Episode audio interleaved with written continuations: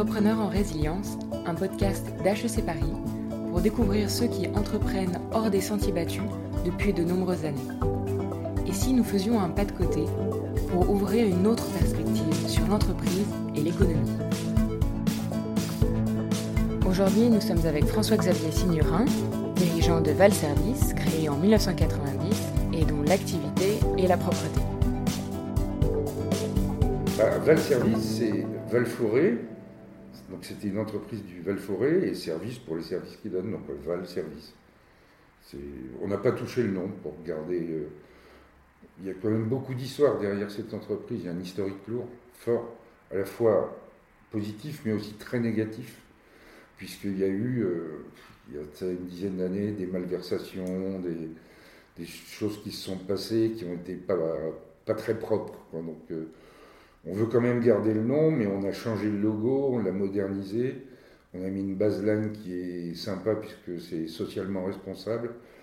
On a essayé de, voilà, de moderniser l'entreprise, mais en gardant son, son identité, son, voilà, son histoire. Et on fait avec. François-Xavier Signorin, en reprenant la tête de l'entreprise Valservice il y a quelques années, en a complètement réinventé la gouvernance. Il nous explique sa démarche. Euh, ça fait 4 euh, ans que je suis chez Valservice. Valservice qui était une, entreprise, était une association, régie de quartier, qu'on a transformée en société coopérative d'intérêt collectif. Il y a 4 ans, il y avait 50 personnes et aujourd'hui, on est 120. C'est une entreprise d'insertion qui a agréé euh, ESUS, donc l'économie sociale et solidaire. L'entreprise a été créée il y a 30 ans, en 90, en fait, c'est une régie de quartier, c'était l'association entre les collectivités territoriales, entre autres la mairie de Mantes-la-Jolie, les bailleurs sociaux et les habitants du quartier, parce qu'au départ, il y avait, euh, outre de faire des prestations type euh, espace vert, propreté urbaine, il faisait aussi un peu de médiation avec les jeunes, les jeunes du quartier. Sachant que le Val-Fouré où on est, où on est installé, c'est un quartier prioritaire de la ville, donc un quartier euh, assez, assez difficile, comme on dit, ce qu'on appelle les, les cités. Nous, Val Service, en fait, on se définit comme un opérateur d'inclusion sociale. C'est-à-dire que notre métier numéro un, c'est l'insertion. Et comme support à l'insertion, nous avons plusieurs activités, donc entretien des espaces verts et la propreté au sens large, puisqu'on fait de la propreté urbaine, de la propreté industrielle, donc nettoyage de locaux, et euh, dedans on peut mettre la désinfection, enfin un certain nombre de choses comme ça. Et entre autres aussi le, balayage mécanique des rues. Ça c'est notre métier. Enfin métier, non, notre métier c'est l'insertion. Pas... Afin de pérenniser l'activité de Val Service en diminuant sa dépendance aux subventions publiques, son dirigeant s'est engagé dans une démarche de lobbying des collectivités publiques pour passer de la subvention au marché public. La raison principale de la transformation de Val Service, au départ, c'était le positionnement. Val Service vendait, entre guillemets, des prestations et vivait essentiellement de subventions. Et donc, quand je suis arrivé, je me suis dit, les subventions, c'est pas forcément pérenne. Euh, comme la dotation des aides de l'État aux collectivités euh, locales est en train de se réduire, donc demain, s'il n'y a plus de subventions, il n'y a plus d'entreprise. Donc l'idée, c'était de faire de l'insertion, de se positionner sur le territoire comme l'acteur majeur de l'économie sociale et solidaire, mais en transformant les subventions qui existaient en marché public. Donc ça a été fait, on a fait un gros lobby pendant deux ans là-dessus. Et ce qu'on voulait, c'est de transformer les subventions en chiffre d'affaires, en fait. Et donc, euh, pour ça, une association, c'est pas forcément très adapté. Donc, il nous a semblé que faire une société coopérative d'intérêt collectif avait, du sens, puisque c'est une ESA à capital variable, avec un mode de gouvernance classique d'une ESA, c'est-à-dire conseil d'administration, PDG et assemblée générale des actionnaires. Aujourd'hui, on a plusieurs types d'actionnaires les collectivités territoriales, donc euh, la mairie de Mantes-la-Jolie et la communauté urbaine Grand Paris sénéoise. On a des entreprises partenaires, donc ça peut être des clients ou des fournisseurs d'ailleurs. On a plusieurs entreprises qui, on a une dizaine qui nous suivent. Des particuliers, on en a quelques-uns qui ont voulu participer à l'aventure. Et surtout les salariés qui représentent euh, à peu près 45% du, capital. Donc voilà. on a, euh, du coup, on a une entreprise, une vraie entreprise, avec un mode de gouvernance assez simple, qui permet de prendre les décisions rapidement, et surtout de, véhiculer l'image qu'on veut véhiculer, c'est-à-dire euh, d'opérateur d'inclusion sociale. En quatre ans, on a triplé le chiffre d'affaires et on a euh, multiplié les effectifs par deux, deux et demi même. Donc la croissance, c'est ça. Nous, on part du principe. Alors, on a été aidé puisque les collectifs, on a bénéficié de la commande publique pour nous aider à ça. On a essayé de convaincre les collectivités que s'ils voulaient faire de l'insertion des personnes éloignées, de l'emploi, fallait nous aider. Et nous aider par quoi? Par des marchés publics réservés aux entreprises d'insertion. Donc euh, ça a été deux ans de boulot pour les convaincre. On y est arrivé et donc on a bénéficié de marchés publics de propreté urbaine dans les QPV, donc quartier prioritaire de la ville, sur euh, Mantes-la-Jolie, les Mureaux, Limay et Chanteloup-les-Vignes. Et on a monté donc des antennes dans ces lieux-là et on recrute sur ces lieux des habitants du quartier. Donc en fait, on fait une action. Euh, en fait, on est un peu le bras armé de des politiques publiques en matière d'insertion sur les territoires. Donc il y a eu ce marché-là qui est un marché, important puisque c'est un million neuf, donc c'est pas rien. On a aussi, avant il y avait une subvention ville sur le nettoyage, la propreté urbaine, nettoyage des espaces verts, c'est passé en marché public. Et on a aussi bénéficié d'un marché d'insertion sur le nettoyage des écoles. C'est pour ça que pendant le Covid, nous, ça a été assez dur. Mais euh, bon, on s'en est bien sorti quand même, parce que les écoles étaient fermées. Donc euh, forcément, on n'a pas été payé. Mais bon, ils nous ont aidés quand même. Là, je, leur tire quand même un coup de chapeau aux collectivités, parce qu'ils ont joué le jeu. Et pour compenser la perte qu'on a eue, ils nous, ont nous ont donné du bon de commande en désinfection. Et on fait, nous, euh, on désinfecte toutes les écoles deux fois par jour, une fois le midi, une fois le soir avec des produits de désinfection, les points de contact, enfin tout. Voilà. Valservice est donc une SKIC, société coopérative d'intérêt collectif, avec un agrément d'insertion. Mais qu'est-ce que cela signifie pour les salariés? Sont-ils plus engagés dans le projet de l'entreprise? Alors, ça s'adresse aux salariés qui, sont en CDI chez nous. Parce que nous, on a deux, catégories de salariés. On a les CDI qui sont les salariés permanents et des salariés en insertion qui ont chez nous maximum 24 mois qui ont un contrat à durée déterminée d'insertion. C'est un contrat un peu spécifique. Donc l'actionnariat est réservé aux salariés permanents, c'est-à-dire en CDI. Donc les salariés en CDI ont majoritairement, dans une, presque 80%, mis une part dans, dans la structure, mais sachant que ce type de structure, elle a une obligation d'avoir une gestion désintéressée du profit, c'est-à-dire que la distribution du profit est limitée au taux de rendement moyen des obligations, c'est-à-dire très très peu, euh, qu'on ne peut pas faire de plus-value à la revente, c'est-à-dire que la revente est nominale, là c'est des actions à 100 euros, on les achète 100 euros, on les revend à 100 euros. Et en fait, il y a un avantage, c'est que tout le profit qui est maintenu en réserve, on ne paye pas d'impôt dessus. Sinon, on est imposé à l'IS comme toute, entreprise. Donc en fait, on ne distribue pas aujourd'hui. Et la stratégie, c'est de conserver tout le résultat en réserve pour pouvoir euh, euh, financer la croissance essentiellement. Voilà. Et du coup, les salariés, est-ce qu'ils sont plus impliqués? C'est une bonne question. C'est assez compliqué de leur faire comprendre qu'ils ont une voix chacun, parce que qu'on ait euh, mille actions ou une action, on a la même voix, donc c'est pas en fonction du capital c'est compliqué de leur dire que s'ils sont en train de construire leur entreprise, euh, c'est dur à animer. C'est pas évident. Ça n'a pas changé grand-chose en fait. Oui, parce que, bon, avant, on avait un, management participatif déjà avant. Donc, euh, voilà, le fait qu'ils aient pris une part. Euh, ça n'a pas changé grand-chose pour eux en fait. Mais là, on est en train de revoir ça parce qu'on sent que ça crée quand même des difficultés. Euh, moi, je voudrais qu'ils comprennent mieux, euh, qu'ils soient plus impliqués dans la, dans la vie de la structure, surtout qu'ils apportent plus. Aujourd'hui, ils sont quand même un peu restés dans le modèle associatif. Ils n'ont pas compris qu'on était une nouvelle entreprise, qu'il y avait une certaine dynamique et qu'il fallait qu'ils apportent leur pierre à l'édifice. C'est un peu ça qu'on est en train de faire grâce à l'accélérateur HEC Région Île-de-France, qui nous aide euh, beaucoup dans cette démarche. Dans la gestion de l'entreprise, on sent un aller-retour permanent entre enjeux sociaux et économiques chez François-Xavier Signerin. En voici une illustration. l'an dernier, on a inséré 50 personnes à service.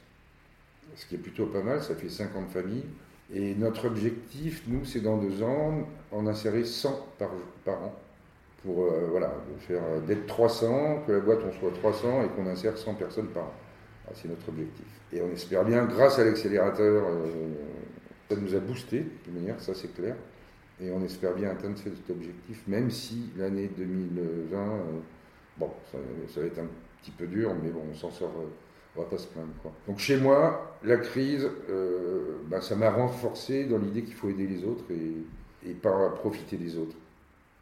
Il faut faire du profit, mais le profit, il faut mieux le partager. Nous, on a mis en place euh, un plan d'épargne d'entreprise, un PERCO, on a participation, l'intéressement. Voilà, on essaye de mettre en place des, choses pour justement, et là c'est pour tout le monde, tous les salariés, pour que les gens, si on fait du profit, ils en aient un peu. Il y a beaucoup de travail qui a été fait, mais c'est pas fini, il faut qu'on avance encore, qu'on prouve que c'est pas parce qu'on fait de l'insertion qu'on n'est pas professionnel, c'est pas parce qu'on fait de l'insertion qu'on n'est pas capable de satisfaire un client, et que les gens qui travaillent en insertion sont des gens comme tout le monde, il faut juste les accompagner, les aider, les former. Nous, on forme beaucoup, c'est à peu près 200 heures par an par, euh, par salarié en formation. L'activité de Val Service est la propreté un métier aujourd'hui peu valorisé que François-Xavier Signerin cherche à réinventer pour en faire un véritable tremplin vers un emploi pérenne. Moi, quand je suis arrivé, j'ai trouvé que les métiers qu'on faisait, c'était des métiers qui n'avaient pas de valeur ajoutée. C'est-à-dire que quand quelqu'un rentre, on lui donne une pince pour aller ramasser les papiers dans, le, dans la ville, c'est pas très valorisant, c'est pas très qualifiant, et ça n'a pas beaucoup d'intérêt. À part donner une tendinite au gars, euh, il n'y a pas vraiment d'intérêt euh, pour, euh, pour, pour, ramasser ces papiers. Alors on s'est dit, moi je me suis dit, comment réduire euh, les effectifs sur ce type de métier pas très qualifiant et les orienter plus sur des métiers qualifiants qui peuvent être l'entretien des espaces verts, les nettoyages industriels, où là il y a l'utilisation des produits, etc. Donc en fait on a dit, on va mécaniser l'ensemble. C'est-à-dire qu'aujourd'hui, ils n'ont plus des, ils n'ont plus des pinces, mais ils ont des souffleurs. Et derrière, on a des machines qui passent pour ramasser tous les papiers. Donc ça évite en fait qu'ils passent leur temps à ramasser les papiers avec une pince. Et là, on les apprend à conduire des machines, à utiliser du matériel un peu sophistiqué, à l'entretenir le matériel, etc. Donc on a essayé de valoriser un métier qui n'est pas évident au départ. On a toujours dans l'état d'esprit, le but c'est qu'ils trouvent un emploi durable à l'extérieur de l'entreprise. Donc, nous, ce qu'on veut, c'est leur donner le maximum de compétences pour qu'ils puissent trouver facilement un emploi. Et ça passe déjà en premier lieu par l'apprentissage du français, parce qu'on a beaucoup d'étrangers quand même qui sont chez nous. Et ça, c'est obligatoire. Finalement, qu'est-ce qui tenait à cœur, et tient toujours à cœur, à François-Xavier Signerin J'ai 62 ans, donc euh, je vais passer la main euh, d'ici 3-4 ans. Pour moi, c'est le plus beau projet de ma carrière professionnelle. Je termine, je vais terminer ma carrière professionnelle sur un truc qui est enthousiasmant, emballant. Ben voilà, le but du jeu, c'est se développer pour, pour embaucher et insérer plus. Et, mais non, moi je le moral. Ça fait 13 ans que je suis dans l'insertion. Ce qui me tient à cœur, moi, pourquoi ça m'intéresse l'insertion? Alors déjà parce que je suis particulièrement touché à titre personnel, parce que j'ai un enfant handicapé, donc le sens d'insertion dans la société, ça, ça me parle. Moi je ne comprends pas que dans un pays comme le nôtre, en 2020, on, laisse des gens sur le côté, sur le bord de la route, sous prétexte d'un développement euh, économique et un ultra-libéralisme. voilà, je ne trouve pas ça normal qu'on laisse tomber les gens. Nous, on est un pays où la maxime, c'est liberté, égalité fraternité. Je trouve qu'actuellement, il n'y a pas beaucoup de fraternité. Moi, j'ai trouvé, après une carrière professionnelle dans la grande distribution, où c'est pas très facile humainement, euh, j'en ai eu marre. Je me suis dit, je veux donner du sens à ce que je fais. Et, euh, donc, j'ai trouvé que l'insertion, c'était, et l'économie sociale et solidaire, il y avait une vraie logique dedans, avec une logique de partage et d'entraide. Et voilà, c'est pour ça que je suis entré dans, cette boîte. C'est pour ça aussi que j'ai essayé de la transformer pour que ces valeurs soient mises en avant, non plus les prestations, mais l'action d'insertion. Les prestations sont qu'un support à, l'insertion, au développement des compétences. Mais euh, l'objet de la société, c'est marqué en, numéro un dans les statuts, c'est l'insertion des gens qui sont euh, en difficulté, éloignés de l'emploi. Et ça, c'était avant la crise. Pendant la crise, c'est pareil. Et après la crise, ce sera pareil. Et je me bats auprès de mes équipes parce que c'est pas toujours évident qu'ils comprennent bien que notre sens, c'est pas de nettoyer les espaces verts, euh, de passer les tondeuses, mais notre, sens, c'est les mecs qui sont sur les tondeuses, qu'on doit qualifier, à qui on doit donner confiance, qu'on doit remettre sur le, voilà, au boulot. Souvent des gens qui sont cassés par la vie quand même, qui n'ont pas confiance en eux. Donc c'est voilà, notre boulot c'est ça, c'est pas de qu'il y ait une pelouse bien tendue, tendue, ça on s'en fout un peu. si elle est bien tendue, c'est bien, mais mais c'est pas le but du jeu. Enfin, cette entreprise d'insertion veut repenser le recrutement, y compris de ceux qui pensent n'avoir aucune compétence. Son dirigeant conclut avec quelques exemples de parcours de salariés avec le service. On est en train aussi de réfléchir chez nous à comment aborder l'action d'insertion. En fait, comment ça se passe l'insertion en général? Pôle emploi, les prescripteurs nous orientent des gens qui sont éligibles à l'insertion, donc il faut vraiment avoir un certain nombre d'écueils pour pouvoir être éligible à un contrat d'insertion. Souvent, il y a un premier entretien avec eux, et pendant ce premier entretien, on leur dit Vous avez le permis? Non. Vous parlez français? Non. Vous avez des compétences? Non. Vous, vous êtes là Non. C'est que du non. Donc, nous, on s'est dit On va pas faire comme ça on va recruter différemment, donc c'est en cours, c'est pas encore complètement euh, opérationnel, mais enfin on essaie de le faire le plus possible. On prend la personne, on lui demande ce qu'elle a fait. Par exemple, je prends un exemple con, euh, la personne elle a été plongeur, a fait la plonge dans un restaurant. A priori, ça ne demande pas spécialement de compétences, mais si en fait. Donc on les fait parler et s'exprimer dessus. Bon, alors monsieur, vous étiez plongeur, d'accord, les matins vous arriviez, vous faisiez quoi? Bah alors, euh, j'ai nettoyé mon poste de travail et je positionnais les produits. Donc, d'accord, ok, vous positionnez les produits, donc vous savez vous organiser, etc. Donc, ce qu'on appelle le, le, relevage de compétences, c'est d'aller creuser le plus loin possible dans ce que dit la personne pour que ce soit du positif et non pas du négatif.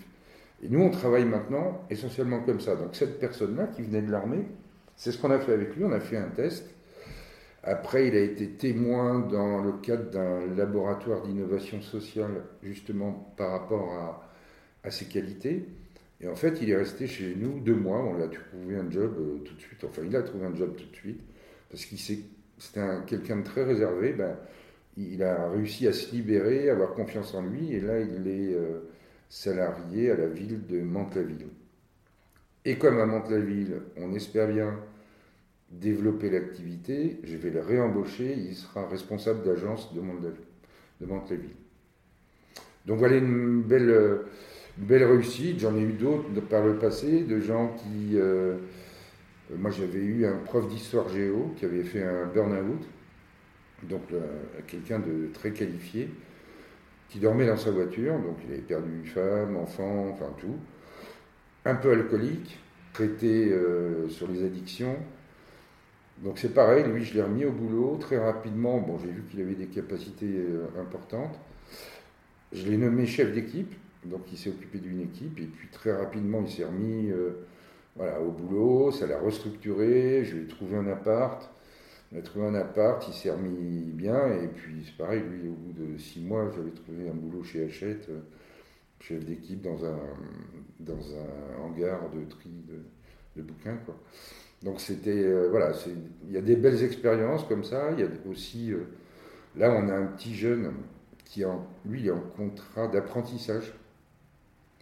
Ça fait deux ans qu'il est en France, donc il a, réfugié, donc il a traversé la, Méditerranée. Il a 17 ans, donc euh, il a fait ça il y avait 15 ans.